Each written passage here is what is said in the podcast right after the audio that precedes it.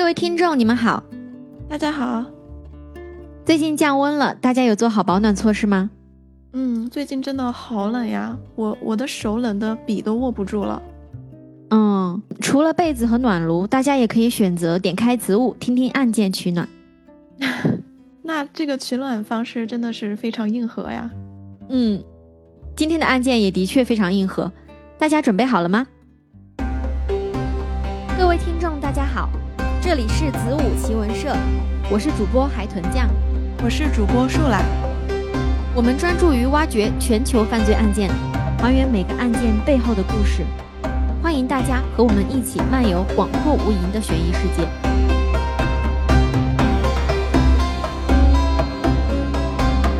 让我们回到十九世纪的意大利，在距离那不勒斯市不远的蒙特拉镇。有一个叫做 Emilia 的女孩，她从小在一个非常富裕的家庭长大，并且她的家族在上层社会都非常有影响力。美丽的 Emilia 受到许多同龄男性的追捧。按理说，以她家的地位，她肯定是可以找到一个良配的丈夫。对，但不幸的是，在一次晚宴之后，选择独自回家的 Emilia 被一个叫做 Mariano Cianciulli 的男人尾随，并且实施了强奸。啊！更让她绝望的是，没过多久，她就发现自己怀孕了。想象一下，这是十九世纪末的意大利，在这样的时代，即使是大户人家的大家闺秀，遇到这样的事情，也依然害怕受到社会舆论的压力。嗯，那他们家对那个男的没有一点办法吗？毕竟也是个，他们家算贵族吧？嗯，你听我说哈，无助的伊米利亚只能告诉父母自己的遭遇。得知真相之后呢，父母并没有报警，反而邀请强奸犯的全家人来家里吃饭啊！这是因为他们不希望声誉受损，并且更夸张的是，由于女儿怀上了对方的孩子，他们要求自己的女儿和对方结婚，而当事人 Emilia 对此是毫无发言权的。这虽然我能理解有当时时代背景的原因，但是我还是觉得好不可思议啊！嗯。在一八九三年四月十八日这天，Emilia 的女儿 Leonarda Cianciulli 出生了，她也就是我们今天案件的主人公。嗯，可想而知，面对这个完全被舆论环境促成的家庭，Leonarda 的母亲 Emilia 是很难有什么感情的。相反，她十分憎恨这个所谓的丈夫，也根本不喜欢被迫生下的女儿。她觉得女儿长得很像侵犯自己的人渣，所以总是感到恶心。后来，在里尔纳达很小的时候，他的父亲就去世了，母女俩生活的十分拮据。通常，教堂的慈善机构会给他们发一些食物，总之是非常勉强才能维持生计。母亲 Emilia 只是保证他勉强的温饱，并没有提供足够的营养。哦，那个时代的女性好像没有办法去工作的吧？她们是不是只能依靠男人呀？嗯，大部分是的。啊。在对待女儿的管教问题上呢，母亲也非常严厉。更夸张的是，伊米娅还对她长期实施精神上的虐待。你想啊，在这样的家庭长大，丽尔纳达肯定不能算得上是幸福吧？她感觉不到家庭的温暖，只觉得自己是母亲的沉重负担。在成年之前，丽尔纳达就曾尝试过两次上吊自杀。第一次是十三岁时，当时绳子的结松了，他就掉了下来。但是却伤到了喉咙，导致他后来一周都说不出来话。但他的母亲却没有发现这个问题。嗯，女儿一星期都没有讲话，妈妈都没有发现啊。对啊，你可以想象他有多不关注自己的这个女儿。嗯，不到一年之后，他尝试第二次上吊，但还是失败了。后来他甚至尝试过吃玻璃来破坏自己的身体。天哪，好痛啊！嗯。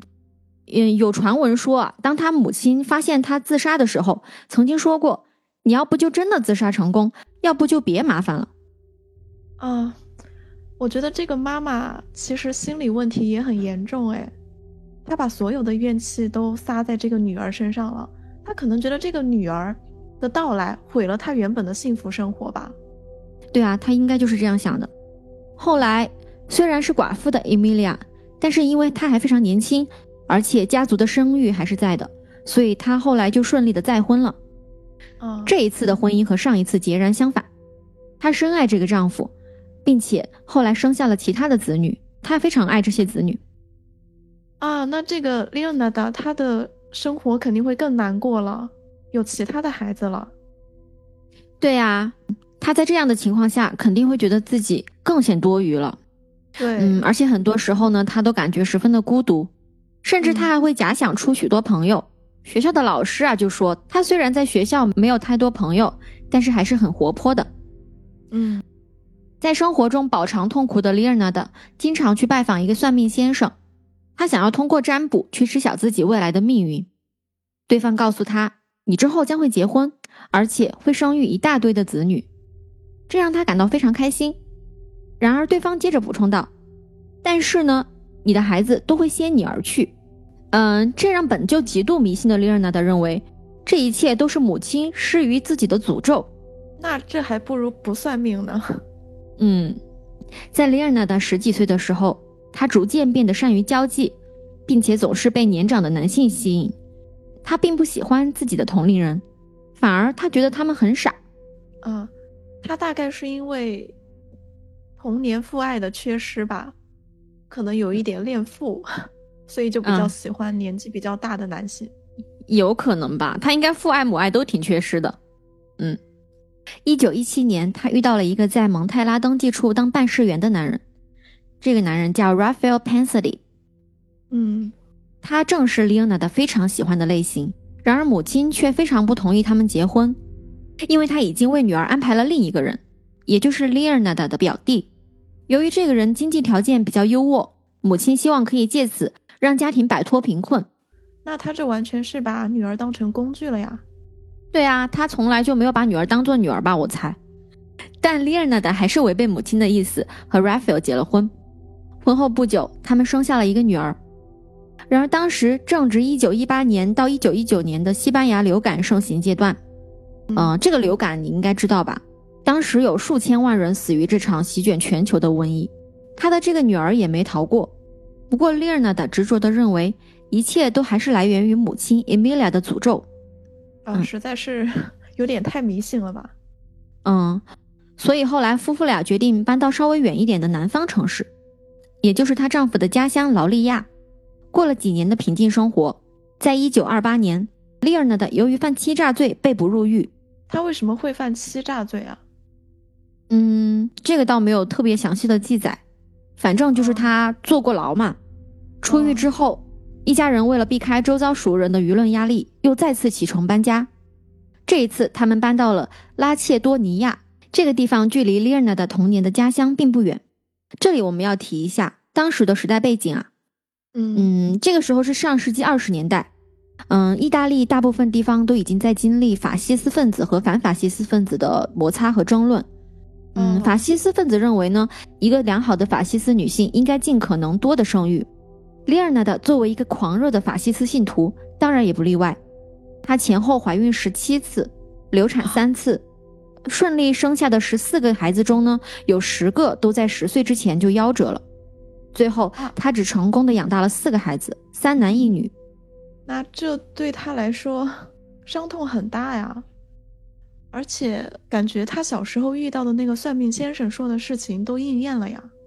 嗯，你肯定可以想象哈，丽尔娜达肯定是非常珍爱这四个好不容易养大的孩子。在这个过程中呢，她始终无法忘记多年以前算命先生告诉她，她结婚之后会有很多孩子，但他们都会先她而去这件事。她肯定就更相信了，她肯定就更相信这个诅咒了。对。不过让她更恼火的是，她深信这一切苦难还是源于母亲对她和丈夫的诅咒。嗯，后来她又去找另一个算命先生看手相，对方告诉她，在你的右手呢，我看到你将会进监狱；在你的左手，我看到你会去到 criminal asylum。这个 criminal asylum 翻译过来，也就是为犯罪的精神病患者提供的庇护所。呃，这个结果有点难理解。嗯，这个结果又让他陷入非常严重的焦虑。嗯，在一九三零年七月二十七日，意大利南部的伊尔皮尼亚地区发生了六点六级大地震。嗯，在大多数居民沉睡的时候，拉切多尼亚镇被完全抹去了。这场地震在意大利的历史上都算是最具破坏性之一，数千个家庭在这场灾难中失去了家园。他真的好惨啊！什么灾难都赶上了。夫妇俩从废墟中尽可能的翻出来一些还能用的东西，又千里迢迢的搬家到了意大利北部的科雷焦小镇定居。嗯，刚刚抵达的丽尔纳的并没有完全摆脱对之前经历的沮丧和忧虑。嗯，小镇上的邻里呢很友好，给他带来一些食物和礼品，欢迎他们一家的到来。嗯，所幸碰上的人都还挺好的。嗯，他的儿子也开始和邻居的小孩一起玩耍，逐渐他也决定重新振作精神，在这个小镇好好开始生活。嗯，对，这样才对嘛。嗯，总的来说，在克雷焦定居之后，夫妇俩也算是再次过上了正常稳定的生活。嗯，丈夫在登记处找到一份工作，丽尔娜的除了在家做家务、带孩子，也开始写诗，并且常在和朋友一起吃晚餐的时候大声朗读出来。嗯，朋友们也都沉浸在她美妙的诗句中。嗯，那他还是很有才华的呀。嗯，大概对生活有感而发吧。随着孩子们慢慢长大，丽尔娜的觉得自己空闲的时间越来越多。嗯，她觉得自己可以做点什么。正好租的房子就和一个小店铺相连，并且房租也包括了这个店铺。丽尔娜的认为它空着也是浪费，可以开店卖东西。嗯嗯，这里补充一下当时的背景信息哈，在那个年代的意大利，农村家庭主妇经济能力有限，经常自己制作肥皂和蜡烛。哦，当时肥皂是通过将猪骨和软骨放在烧碱中煮沸而制成的，由于制作过程会产生臭味。所以通常都是在室外进行，但 l e o n a 的厨房炉子上有一个大锅，他通常就直接用这口锅来制作肥皂。由于他非常擅长制作这些有香味的肥皂和蜡烛，就经常送给朋友们，大家都赞不绝口。所以他开始销售肥皂和蜡烛。这一开店，Leonard 的名声就传开来，他的自制产品甚至销往了整个意大利。哇，那他还是非常的能干的呀。嗯。这个时候，他的肥皂已经开始供不应求了，这也是他第一次感觉到自己有了价值。对，那我觉得他现在的精神应该会好很多了吧？就是人一旦找到自己能做的事情、目标、价值有了之后，应该就会振作起来了。对，嗯，你别忘了，之前我们提到他非常喜欢去找算命先生预测命运，所以呢，空闲时间他也自己学着做占卜。他时常去翻阅相关书籍，学习这方面的知识和技术，比方说使用塔罗牌或者看手相。另外，丽尔娜的也非常喜欢烘焙，所以在这个小店还时常有糕点和咖啡供应。他这还是身兼多职啊！对呀，他还在店里销售一些二手衣服和家具。哇！渐渐的，店铺来往的人群络绎不绝，许多客人都很喜欢吃他做的蛋糕。并且非常信赖他的占卜技术，时常到店铺来看手相算命。嗯，那他肯定赚了不少钱吧？嗯，丽尔娜的在小镇声名鹊起，不过丈夫 Raphael 却没有妻子这么如鱼得水。他几乎不和任何人说话，唯一的爱好就是去看电影。后来他丢掉了工作，就开始酗酒。当时正值经济大萧条，意大利的失业率也开始攀升。尽管他努力找工作。但丽尔娜的还是对家里天天喝酒、醉醺醺的丈夫感到不满。后来，她就将 Raphael 赶出了家门。啊，之后呢？丽尔娜的将姓氏改回原姓 Chanchilli。那他们俩离婚了吗？嗯，这个不太清楚。好吧，反正他之后呢，就是独自一人抚养四个孩子。尽管他自身从小缺乏母亲的关爱，但对于自己的孩子，他还是非常慈祥且关怀备至的。嗯，一九三九年。丽安娜的已经四十几岁了，但她的状态还是非常不错。除了将家里打理得井井有条，她的烘焙生意也不错。同年，希特勒的军队入侵波兰，第二次世界大战的爆发迫在眉睫。墨索里尼统治的意大利仍未决定是否参战，但由于欧洲的动荡，意大利必须保持警惕，所以政府开始大力号召年轻人参军，为战争做准备。啊，他的儿子不会要去参军吧？嗯，你说对了。令利尔纳的非常苦恼的是，他的两个儿子也被应征加入意大利军队，这其中包括他最爱的长子 Giuseppe。Giuseppe 背着他签订了和军队的入伍协议。后知后觉的他感到有些崩溃，他感觉又要失去自己的孩子了，并且他十分确信这是对他的诅咒又找上门来了。这已经都成了他的心魔了吧？对，Leonard 决心要自己去保护儿子的性命。关于这个部分，我查阅了多方资料，主要有两种说法。嗯，前面我也提到过，Leonard 为了更好的学习占卜和算命，时常翻阅相关书籍，去精进这方面的技能。所以，第一种说法就是他在翻阅古籍时注意到一个关于炼金术的说法，也就是炼金术的第一条等价交换法。这条法则规定，人类想要获得任何东西，就必须先付出一些东西作为回报。为了获得，必须失去同等价值的东西。另一种说法是，Leonard 在某天夜里做了个梦，有一个抱着孩子的圣母来找他，圣母要求他牺牲无辜的人命来换取他的孩子。他不会要用炼金术去干什么坏事儿吧？嗯，你听我说，非常迷信的里尔纳德，他决定牺牲其他人来代替他的孩子受到诅咒。啊，就是炼金术的那个等价交换，对吧？嗯，没错。啊，保险起见啊，他觉得他需要牺牲四个人来拯救他的四个孩子。他的孩子不是三男一女吗？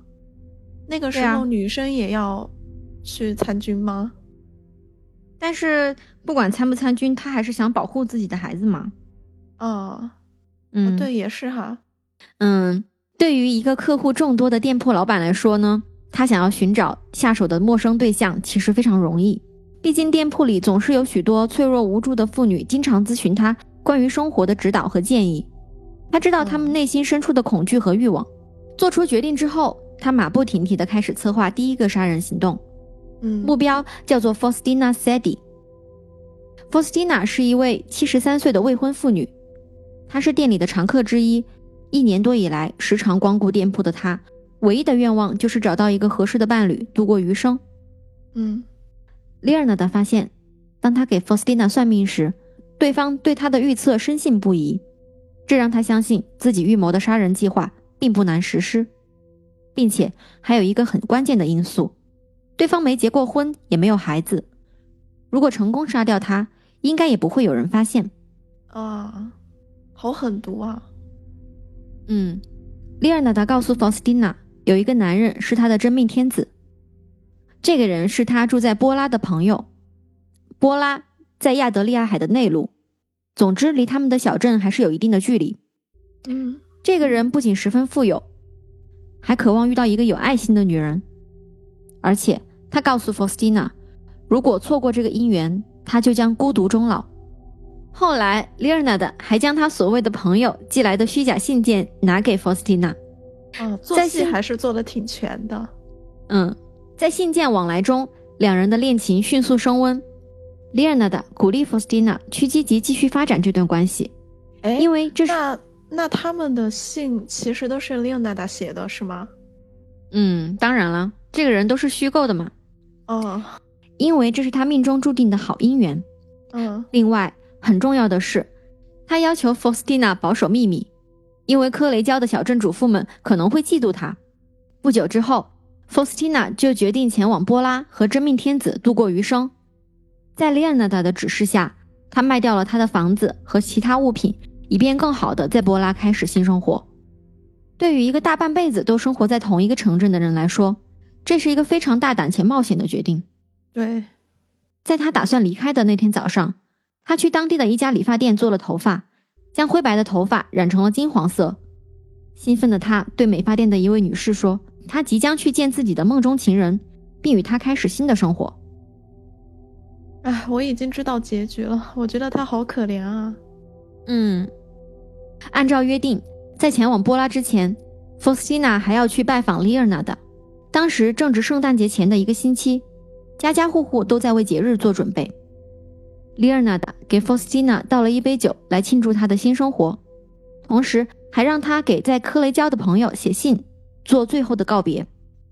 利尔纳达告诉他，这些信件应该在到达波拉之后再寄出，而且信中必须解释他为什么离开，以及他之后都不打算回来的决定。哦，他把所有的后路都铺好了。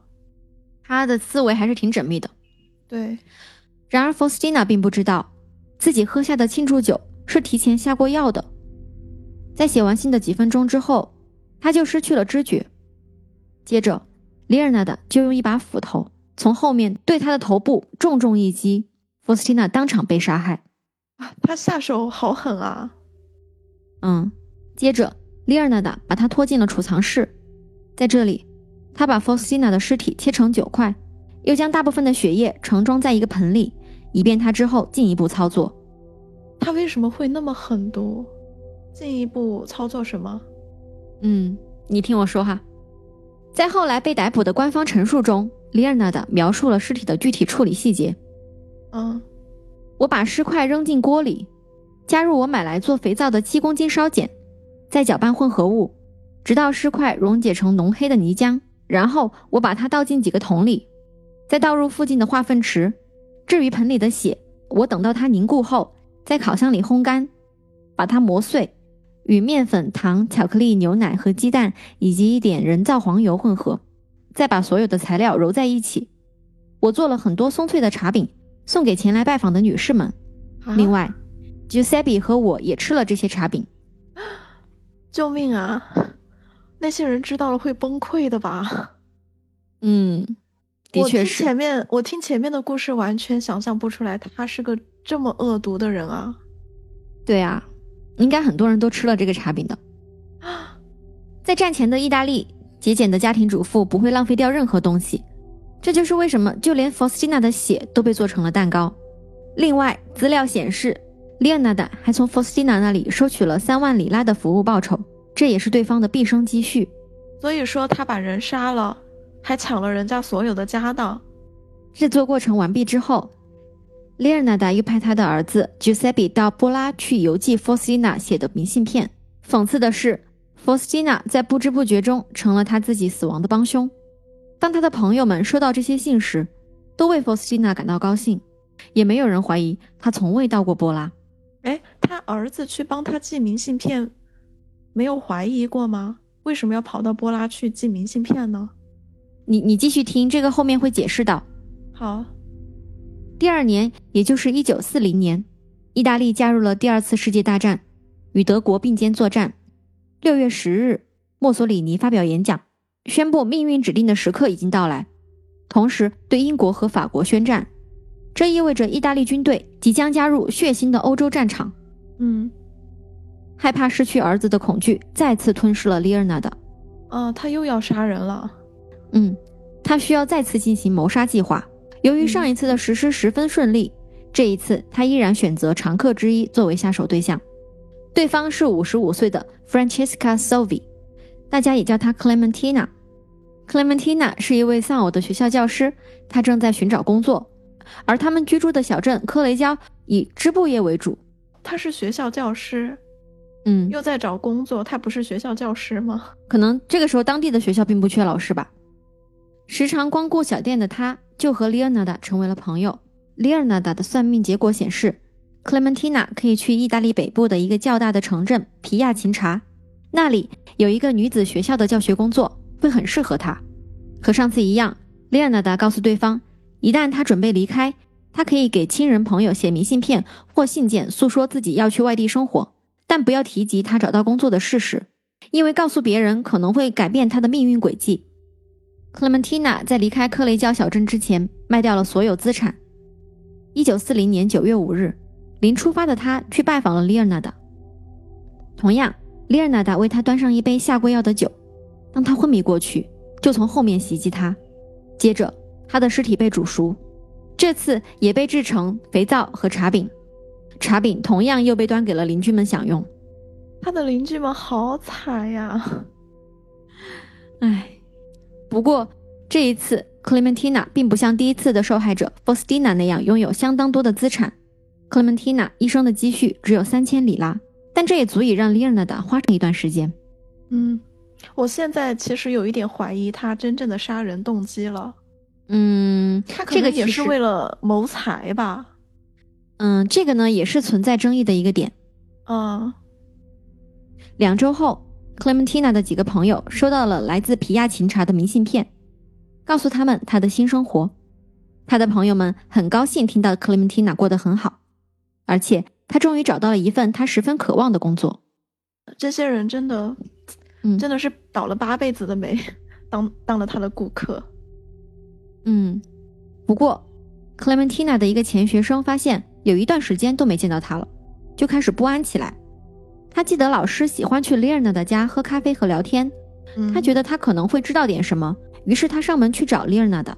问他是否看到过克莱门蒂娜，嗯，对方眼皮都没眨一下，就告诉他 Clementina 已经去了一个更好的地方。嗯，这种心狠手辣的杀人狂果然是撒谎眼都不眨。嗯，对于杀人这件事驾轻就熟的丽尔娜达，此时已经开始准备他的第三次谋杀了。这次的对象是 Virginia c a t r a p 她曾经是著名的女高音歌唱家。还曾在米兰的斯卡拉剧院的舞台上大放异彩，啊，这是个名人啊，嗯，算是前著名的歌唱家吧。这种人他都敢下手啊？对啊，他胆子就是很大。嗯，五十三岁的她，丈夫已经去世，儿子也长大搬走了，所以他也想开始过自己的新生活。此时的丽尔娜达在当地已经名声在外。出色的算命水准和美味的蛋糕都让大家赞不绝口。Virginia 认为这就是她的救命稻草，所以也前来寻求建议。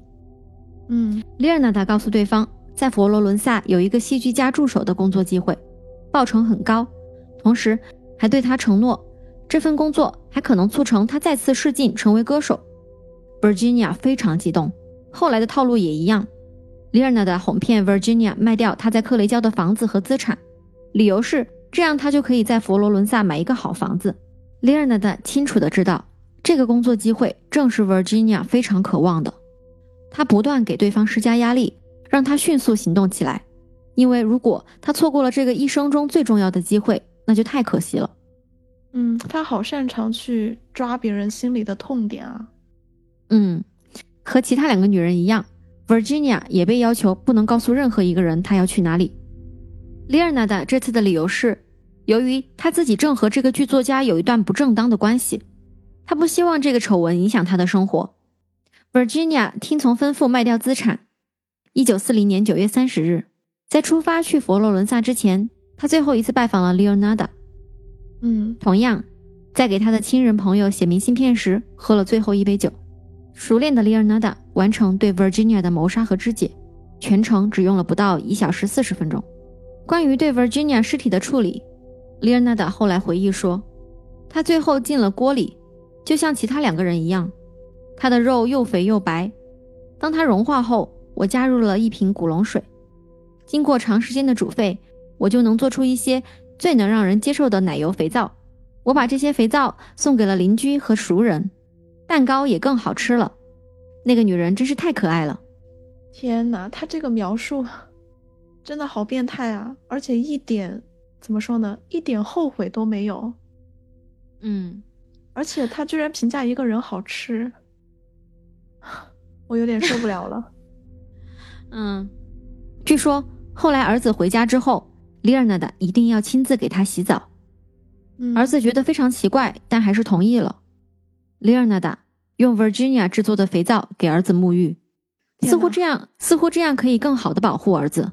并且让儿子一定要吃下他制作的蛋糕，当然这也是他用尸体制作的。啊，等一下，这里需要吐槽一下，我有点缓不过来。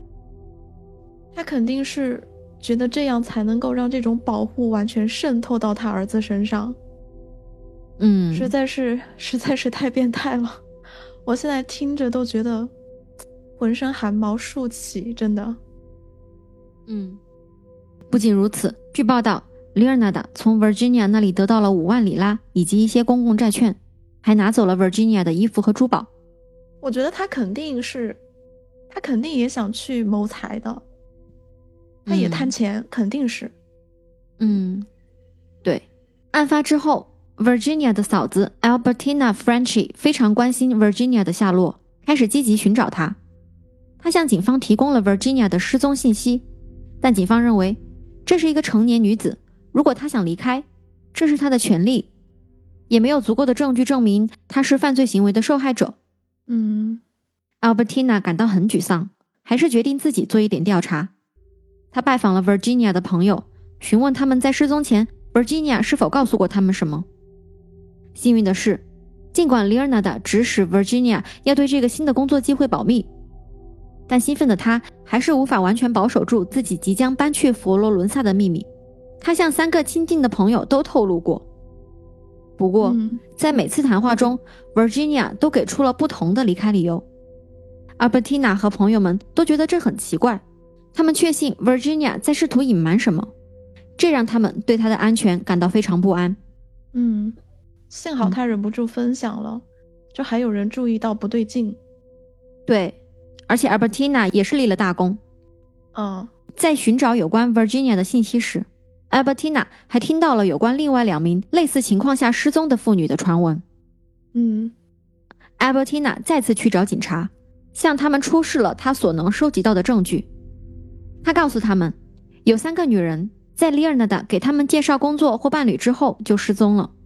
嗯，而有一个邻居表示，曾看到 Virginia 进入 Leonard 家而没有再离开。这样，警察总该去调查了吧？是的。这个证词是至关重要的，因为他就是最后一个见到 Virginia 的人。嗯，警察局长 Surreal 听到这一切之后，决定再了解一下 Leonard 的情况。我们再来看一下，此时 Leonard 在干什么？嗯，他肯定还没有想到警察会来调查他。嗯，杀完人之后的几个月之内，他开始大手大脚的花钱，呵，放松了警惕了。对啊。认识的人呢，都对他产生了怀疑，他们很疑惑这些钱究竟是从哪里来的。他甚至还将一个昂贵的珠宝送给一个朋友，后来证实这是属于 Virginia 的。哇，他真的心好大哦！他从那个被害者身上拿过来的东西都敢直接送人啊。嗯，本来就已经开始四处调查的警察呢，陆续收到各方对 Leona 的各种质疑的匿名信。嗯，此时 Leonard 也终于察觉到情势不妙，为了转移视线，他主动去找警察，对 Albertina 散布关于他的谣言和不实言论提出了诽谤的指控。我该说他对自己太自信了吗？他是觉得自己做的天衣无缝了，警察抓不到他是吗？嗯，可能是想倒打一耙，然后让警察觉得他问心无愧。警察当然不会纯粹依据谣言和举报来逮捕任何人。所以他们开始追查证据，而钱的走向就是非常有力的证据。嗯，此时有两个关键人物引起警方的注意，一个是当地的牧师，另一个是奶酪制造商。他们都想兑现最近接手的债券，这些债券的价值为三万五千里拉。最初本来是由 Virginia 购买的，在接受警方询问时，两人都否认知道这些债券的来源，但后来又告诉警方，他们是从一个叫做。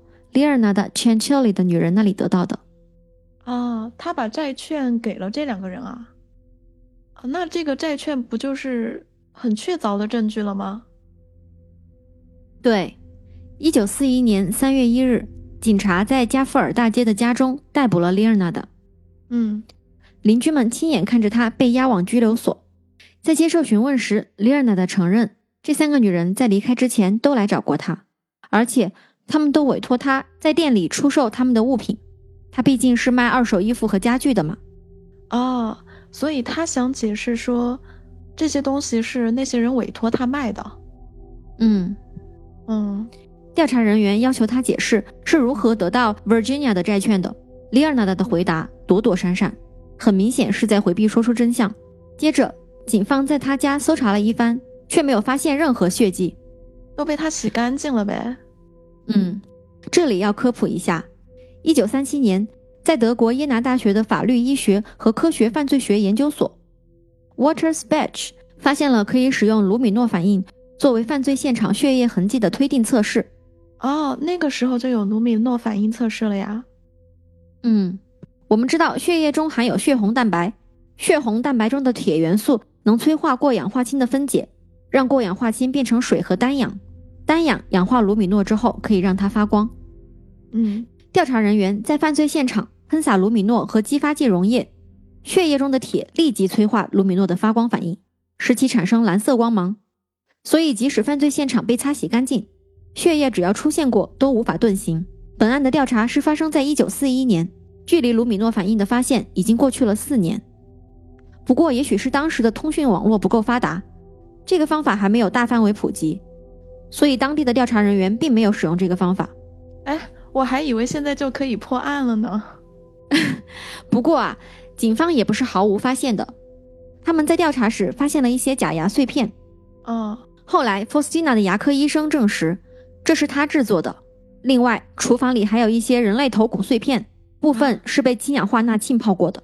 连头骨碎片都发现了，这还不能够证明他是杀人凶手吗？嗯，由此，警方认定是丽尔娜的将这些妇女引诱到他的家中，并杀害了他们。对，一开始他们推定丽尔娜的的杀人动机是图财，不过警方很难相信这三起杀人行动是由一个女性单独完成的，所以他们认为一定有人在帮他。当然，此时丽尔娜的还是否认一切杀人指控的。啊，他们是怀疑他的儿子和他一起作案的吗？没错，你的思路非常清晰。在他被捕之后，他的儿子 Giuseppe 也因协助其母亲实施谋杀和处理尸体而被逮捕。当里尔纳达听说儿子被捕时，才终于承认了一切。儿子是他的软肋，一旦儿子有问题的话，他肯定就全部都招了。嗯，他明确的表示儿子与此案毫无关系。但警方并不相信。不过他儿子确实有帮他送过明信片啊。是的，所以才逮捕他的嘛。利尔纳德先被带到博洛尼亚的监狱，后来又被转移到卡塞塔阿维尔萨省的犯罪精神病院。嗯，由意大利著名的精神病学家 Filippo Saporito 负责审问。他在那里一直被关押到1943年3月，也就是他被捕之后的两年。嗯，他们是怀疑他有什么精神疾病吗？嗯，你想啊，警察在他家发现了人类头骨碎片，还被氢氧化钠浸泡过，嗯，所以怀疑他精神上面有问题也是很正常的。对，确实一般人干不出这种事儿。嗯，在这段时间里，他写了自己长达七百多页的回忆录，一个苦闷灵魂的自白。在读完这本回忆录之后，警方才了解到他谋杀三人的真正动机，他把他们视为牺牲品。这样他就不会再失去任何孩子。嗯，而精神病学家读完后认为他精神不健全，在对他的精神评估中，Saporito 医生诊断他患有异病性精神病和完全病态的心理。那他是不是就不会被判刑了呀？如果他有精神病的话？嗯，也不全是。另一方面啊，法院的调查部门指责精神病学家被利尔纳达迷惑了，并认为该犯罪行为是完全应该论罪处罚的。对啊，他们认为他所谓的动机，甚至是写回忆录的行为，都是为了让自己看起来比实际情况更疯狂的伎俩。如果宣布他疯了，他就会有更好的机会摆脱死刑。嗯，对。由于当时二战正在如火如荼的进行，在利尔纳德和吉塞比被捕五年后，也就是一九四六年，该案才进入审判阶段。在经历了战争的残酷和血腥之后，没有人能够想到。一个有着四个孩子的母亲会在她的厨房里杀人，并且把他们都煮熟。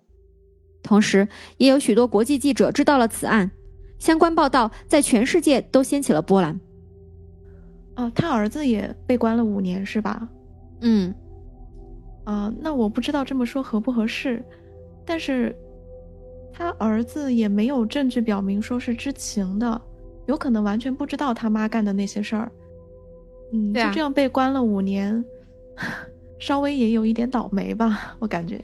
嗯，当时正值二战嘛，没有办法，这个都是时局动荡造成的。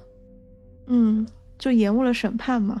嗯，一九四六年六月十二日，审判终于开始了。法庭里聚集了许多愤怒的人群，在众人的注视下，母子俩紧挨着坐在被告席上，并且被黑色铁栏杆挡住。他们分别被指控十五项和九项罪名。Giuseppe 在大多数情况下都显得很沮丧，而 l 尔 a n a 不然，他并没有表现出丝毫悔恨，甚至当检察官和其他法庭观察员搞错了一两个细节时，他还一脸平静地澄清事实。啊，他这也太冷静了吧？他儿子才是正常人的表现啊！对，他不仅非常冷静，还表现得有些怎么说呢？甚至有些兴奋。嗯，为什么？大概是被这么多人围观，他觉得他自己受到了关注吧？我不确定。据官方审判记录显示，他甚至还满怀自豪地说：“我把我用来铲锅中脂肪的铜勺子给了我的国家，在战争的最后日子里，我的国家非常需要金属。”他的心里真的好病态啊！感觉他是不是前半生遭受的苦难太多了，所以就特别特别的渴望自己能够有什么成就，受到他人的关注，所以他才会这样啊。对，而且我还怀疑他有一些表演型人格啊，可能吧，我也不是很懂，但是就觉得毛骨悚然的。嗯，不过这个说法呢，并没有对陪审团产生多大的影响。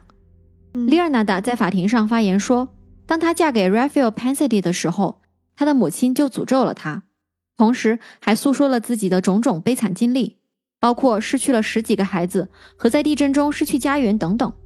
嗯，他声称自己为了保护剩下的孩子，不得不牺牲他人，并且他真诚的相信，他的受害者们会重生，他们身体的消亡会给他们一个新的生命形式，在痛苦中得到净化。我怎么觉得他有点中二呢？丽尔娜的还说：“我没有因为仇恨或贪婪而杀人，只是因为我是一个母亲。也许是当时有许多人都为在战争中死去的儿子而悲伤，他意图通过这样的言论博取这些人的同情。可是不管什么理由都不能杀人啊！当然了。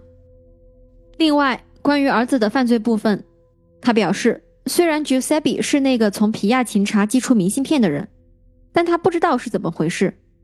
尽管后来他还往河里扔了一些骨头和尸块，但这些都是丽尔娜的提前用屠夫纸包好的。他不知道这些包裹里有人体遗骸。总之丽尔娜的坚称 Giuseppe 对这些谋杀案毫不知情，一切都是按照他的指示行事。嗯，不过事情的真相到底是什么，我感觉也只有他们俩才知道了。嗯，所以法官们还是在怀疑，因为他们认为丽尔娜的不可能单独行动。解剖尸体需要很长的时间，一小时四十分钟之内就杀死并处理了 Virginia 的尸体，这不可能由一个女人单独完成。对此，丽尔娜的反驳说，她可以证明她是独自工作的。于是，法官、医生和警察一同来到停尸房。啊，他们难道还要现场解剖一个啊？嗯。他在众人的亲眼见证下，在惊人的十二分钟之内，熟练的将一具尸体解剖成九块。十二分钟？对啊，是不是有被吓到了？确实，在审讯 Giuseppe 的时候呢，他表现得非常沮丧。辩护人将他描述为一个不幸的受害者，只是被卷入了母亲犯罪的风暴中。